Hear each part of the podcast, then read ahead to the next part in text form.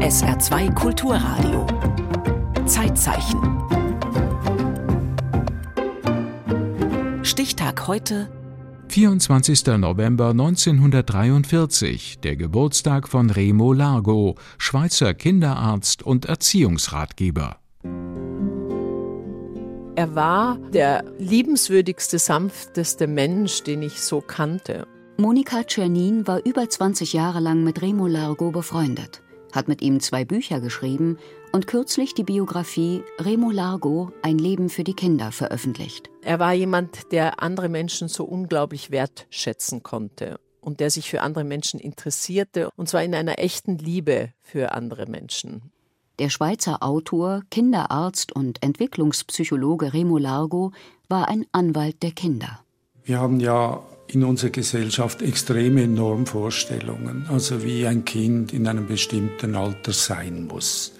Und für mich ist die positive Botschaft die, dass nicht nur die Kinder, sondern auch die Erwachsenen eigentlich nur dann ein zufriedenes Leben führen können, wenn sie ihre Individualität leben können. Das war ja sein großes Mantra, den Menschen in seiner Individualität, in seiner Einzigartigkeit wahrzunehmen und jedes Kind eben in seiner Individualität und Einzigartigkeit wahrzunehmen.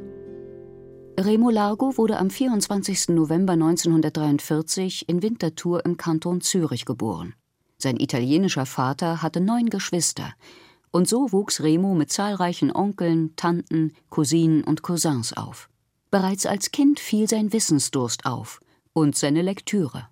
Er las die komplette Bibel und den Brockhaus von A bis Z.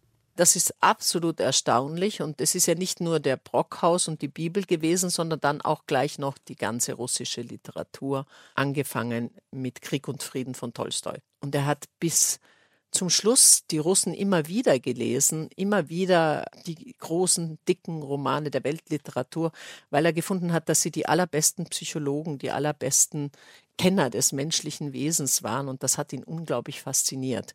Ich habe dann gedacht, wenn ich jetzt Medizin studiere, verstehe ich den Menschen besser.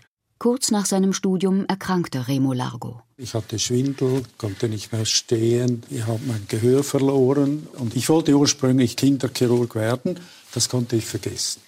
Und so bin ich dann auf diese Abteilung gekommen im Kinderspital, die sich hauptsächlich mit der Entwicklung der Kinder beschäftigt hatte. Und das habe ich nie gedacht zuvor. Aber ich denke, das war eigentlich eine glückliche Fügung im Nachhinein.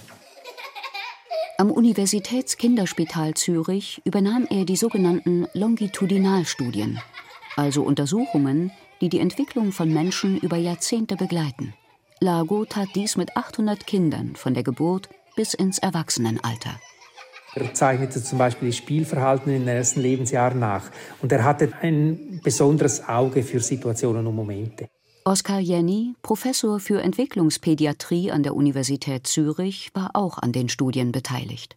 Es war schlicht großartig, zusammen mit ihm die kindlichen Verhaltensweisen im Video genau zu analysieren und auf diese Weise das Kind zu verstehen.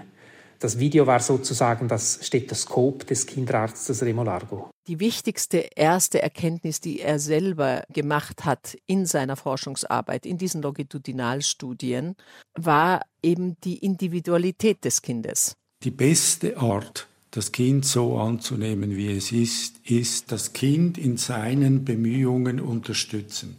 Und da ist es ganz wichtig, es geht nicht ums Ziel. Es geht nicht darum, dass das Kind jetzt Dreirad fahren kann, sondern es geht um die Bemühungen, die das Kind macht. Und wie das dann beim einzelnen Kind aussieht, das ist ganz unterschiedlich. Remo Largo zitierte immer wieder das afrikanische Sprichwort Das Gras wächst nicht schneller, wenn man daran zieht. Es geht nicht. Und genauso ist es mit dem Lesen, mit dem Rechnen, mit allem Schlechten. Diese Einsicht, dass das Kind will und dass es sich die Erfahrungen sucht, die es benötigt für seine Entwicklung, das ist eine unglaubliche Entlastung für die Eltern. Sie müssen den Kindern nichts beibringen. Es gab eine wunderschöne Videosequenz, wo ein Kind zuerst den Turm gebaut hat und Remo Largo versuchte dann, das Kind wirklich zu bewegen, einen Zug zu bauen. Und Das gelang wirklich nicht. Das Kind wurde dann auch mit der Zeit verärgert und hat die Klötze heruntergeschmissen. Also man kann einem Kind nicht etwas beibringen, wenn es vom Entwicklungsstand noch nicht so weit ist. Es gibt natürlich Handlungen, die die Kinder den Eltern abschauen, zum Beispiel mit einem Löffel essen. Aber auch da ist es nicht so, dass man den Kindern beibringen muss, wie man diesen Löffel nun benutzt, sondern was das Kind braucht, ist das Vorbild. Reicht.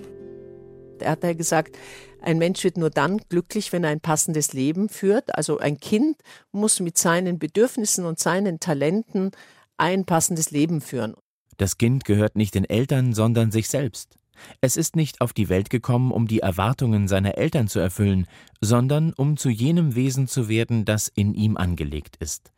Dies zu ermöglichen, liegt in der Verantwortung der Eltern. Und es macht überhaupt keinen Sinn, alle durch die Matura zu prügeln. Es macht überhaupt keinen Sinn, dass Kinder sozusagen das studieren, was die Eltern für richtig empfinden oder wo die Eltern das Gefühl haben, damit wird das Kind erfolgreich, finanziell abgesichert und so weiter, sondern es muss das machen, was in ihm angelegt ist. Jeder Mensch muss zu diesem Menschen werden, der in ihm angelegt ist.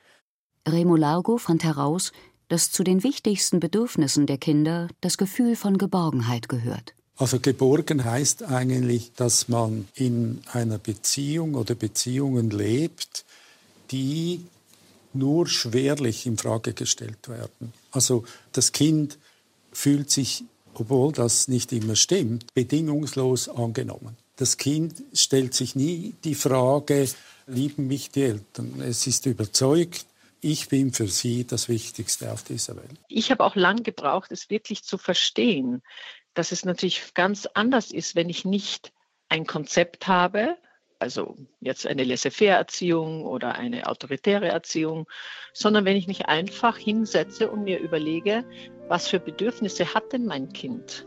Ja, also Geborgenheit, soziale Anerkennung in der Schule, Selbstverwirklichung. Und mir dann überlege, sozusagen, geht es meinem Kind gut und warum geht es dem Kind nicht gut?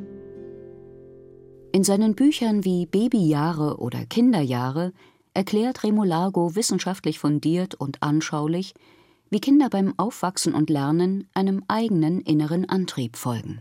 Das Kind macht immer, aber wirklich immer etwas Sinnvolles aber aus seiner Sicht. Ein Beispiel? Das Kleinkind wirft seinen Löffel auf den Boden. Das ist aber vom Kind her gesehen absolut sinnvoll, weil das Kind erfährt beispielsweise, was passiert jetzt, wenn der Löffel aufschlägt. Macht nicht den gleichen Ton, wenn das ein Metalllöffel ist oder ein Plastiklöffel. Oder es sieht, dass der Löffel verschwindet entweder unter seinem Stuhl oder unter dem Tisch. Unser Problem ist einfach, dass wir oft nicht verstehen, was der Sinn ist für das Kind.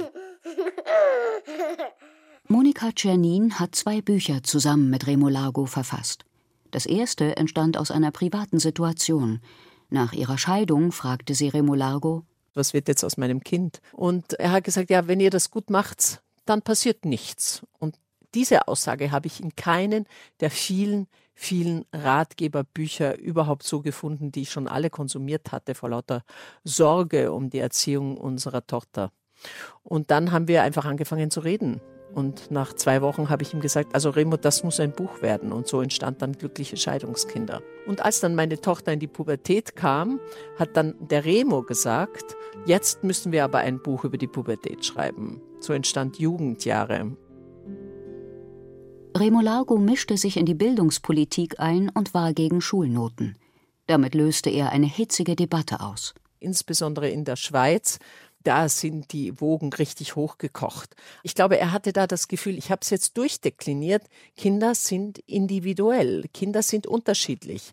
Und dann heißt es, ja, aber in der Schule, Entschuldigung, müssen wir sie alle über einen Kamm scheren. Und das hat ihn wirklich ärgerlich gemacht. Und ich habe mich ja ein Leben lang mit Kindern beschäftigt und da ist es unendlich viel leichter zu sehen, wie sich diese Grundbedürfnisse entwickeln, wie sich die Fähigkeiten entwickeln, als wenn man dann den Erwachsenen nimmt, oder?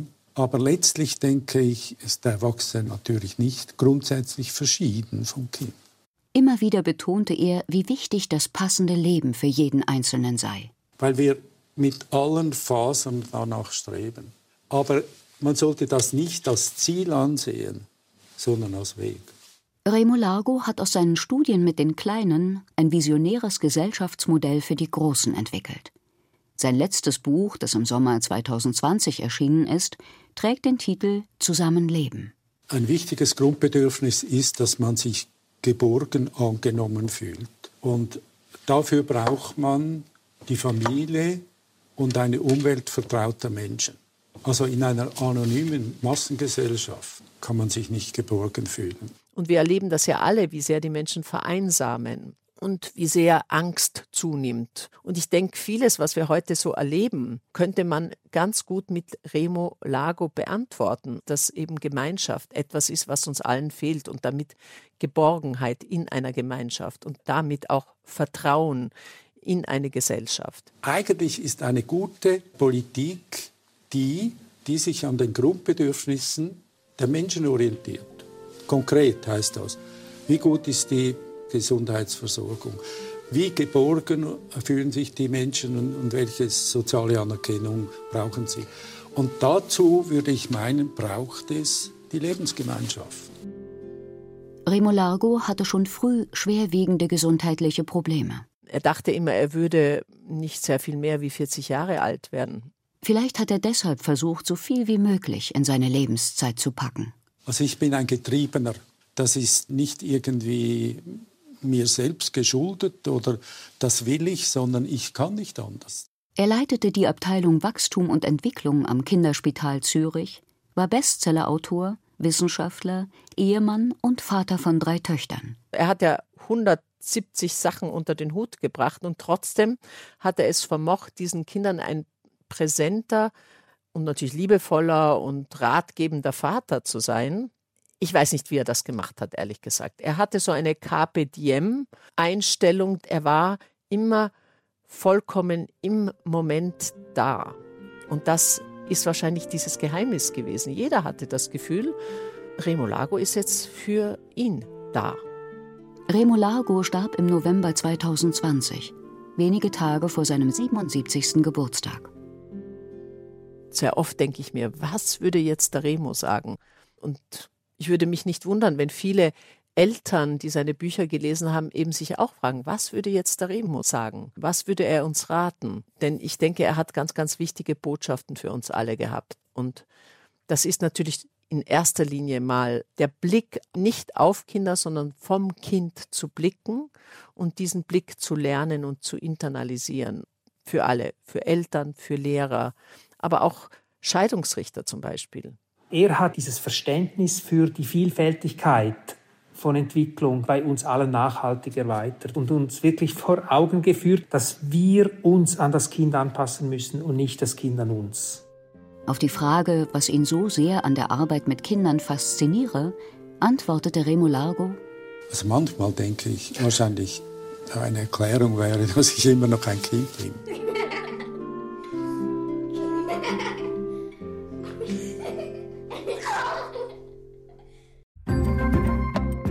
Zeitzeichen erinnerte Martina Meissner an den Schweizer Kinderarzt und Erziehungsratgeber Remo Largo, der am 24. November 1943 geboren wurde. Zeitzeichen am Montag über den Kuchenkrieg.